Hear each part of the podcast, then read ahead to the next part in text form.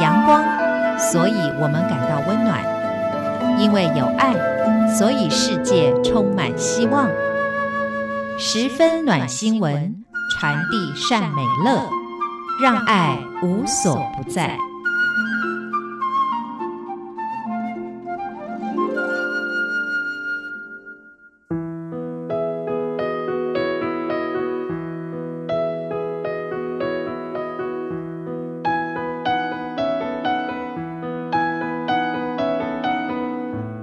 亲爱的朋友，欢迎您收听十分暖新闻，我是朱佳琪。今天呢，在呃我们节目当中，想跟大家分享一台车子。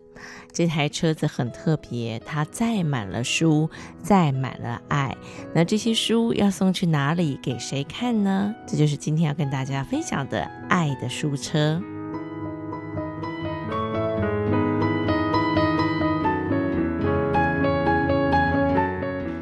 清华大学的校友林群，在三年前，他开始以一台粉红色的爱的书车送英文绘本到偏乡地区。那么，在最近呢，更是增加了东南亚七国的绘本，让不少新住民妈妈大呼感动。清大哲学研究所毕业的林群，原本呢是在台师大经营二手书店。并且呢，在清大附近开设结合了餐饮、电影、公益的店，叫做苏格猫底，因此呢，被昵称为猫哥。他觉得这个偏乡啊，呃，虽然不缺乏中文书，但是呢，英文绘本却非常少。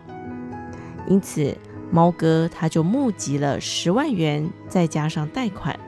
买下了货车。改装，并且呢，开始四处的送书，至今已经造访了十几个偏乡部落，最远到达高雄的那玛夏，北到宜兰的苏澳。猫哥说，虽然送书多年，负债累累，但是只要哪里需要，他就会开着爱的书车而去。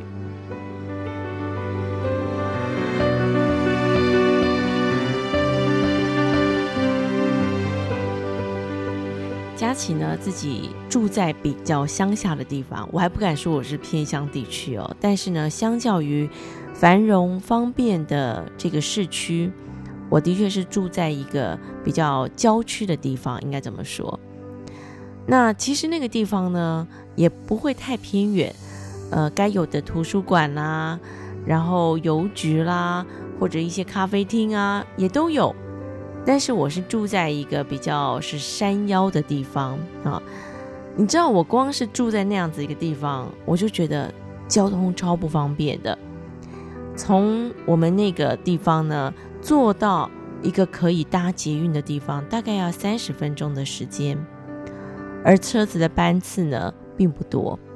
呃，我觉得更辛苦的其实是每天要很早上学的这些学生们。或是呢，在外地打拼，然后呃又没有足够的钱可以租在外地，或者是说有家人要照顾，他还是要回到这个地区来。然后他的这个最晚回程的班车是晚上十点五十分，你只要错过那台车，你大概就没有车子可以回来了。那因为这个地区又比较偏远哈，郊区，所以如果你要搭乘计程车的话，哇，是非常非常昂贵的。我要说的是，即使我住的地方已经不是这所谓的什么偏远郊区、偏远乡镇，但是我还是觉得在交通上极为的不方便。所以有些时候呢，呃，因为工作的关系，会到一些真正所谓的偏远山区，那个真的就非常的偏远，那个你可能也没有什么公车可以去，所以对他们而言，你要不呢，就是在你自己的乡镇地区工作生活。哈，那要不呢，就是要跋山涉水，或者是你自己必须要开一个，呃，路程并不近的这个，你要自己开车。所以你可以想象，在资源上，哎，那肯定呢，你如果说要办什么活动啊，那基本上很少人会愿意，呃，花这样的一个交通的时间跟车资进到这个里头去。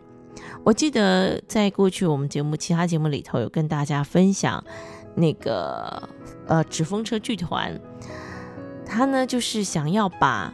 这个可以在台北或者是比较大的地区的这个呃欣赏表演的剧院规格的表演带到这些乡镇。他觉得，哎，他们虽然不能来，但是我们是不是可以把这样子的设备跟这样的演出完整的带进去呢？在那个过程当中，其实会遇到一些嗯、很少人知道的、辛苦的地方。你说演员过去 OK，但你知道吗？光是要架设那个舞台啊，哇哦，车子找到了，但问题是路进不去，因为有些偏远的乡乡镇，那个有些尤其是山区，还有一些那个呃原住民地区，那个真的是小小的山路，所以我们从来不会想到说啊，还有人住在这样的一个地方，所以。有些时候，我们虽然一直在讲偏远乡镇、偏远乡镇，但是你真的，如果你自己没有亲自到那个地方，你不会知道说，在这么小的一个台湾里头，原来城乡的差距还这么的大。然后，对于这些呃住在乡下、住在偏远乡区的这些孩子们来说，教育资源非常非常的不足。对老师来讲，其实上去教学也非常的不方便。所以你真的很难遇到一个会愿意长期待在那里的老师。那当然还是有很多有理想、有抱负的青年会愿意到那边担任教职，但是呢，他们也很老实的说：第一，他们不可能一直留在那儿；第二呢，他们仅能用自己有限的能力去教导这些孩子。但是你说，呃，是不是可以带他们去看更多的展展览，或者是邀请不同领域的老师？来给他们更宽广的视野，真的是非常的有困难。所以今天呢，在跟大家分享这个新闻的时候呢，我就特别觉得愿意哦，真的花这么多的心血跟这么多的金钱。你看我们刚才说的这位年轻人，他也不是一个很有钱的人，他花了他改装这个货车，他还要再去贷款，但他愿意做这样的事情。我们常常讲说，做好事有钱捐钱，有力出力。那这个人呢，可以说是又出钱又出力，而且我真的觉得出力的人比出钱的人还要伟大，因为呢，他其实是花了他的人生的一段精华的时间在这个地方。嗯，我常常在想，到底是什么样的理由，到底是什么样的原因，让他们愿意这么做？那曾经，当然我们也在节目当中访问过很多这样子，嗯，非常有热情、非常热心而愿意去做这些事情的朋友。我觉得带给他们其实最大的成就感，真的不是金钱，因为根本没有，对吧？但是他们可以看到那些孩子，或者是那些居民得到这些东西的时候，那种非常感恩的笑容，那些。我们都市人轻而易举就可以得到的资源，对他们来讲，多么多么的可贵。就像我们说，在沙漠地区，你可以喝到一杯水，跟我们在这种非常方便的地方，到处都是水，那个水的意义跟价值很不一样，对吧？所以看到他们感激的笑容，看到他们得到这些东西的便利性。然后，我觉得那个应该就是推动他们继续去做这件事情一个很重要的关键吧。那当然，我觉得这个书籍啊，它其实不是一个物质层面的，不会说你今天读了书你就不饿了，或者是读了这本绘本你可能就怎么样了。但是我们都知道，其实阅读它就是一个非常潜在的影响性，它帮助一个孩子看到的。世界是非常宽广的，他在他心里头所种下的种子，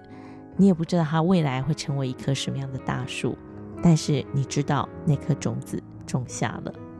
非常谢谢这些愿意出钱、愿意出力为偏乡地区孩子服务的朋友。那当然也希望，如果你我有能力，也可以是其中的一员。这是今天跟大家分享的暖新闻，我们下礼拜同一时间空中再见喽。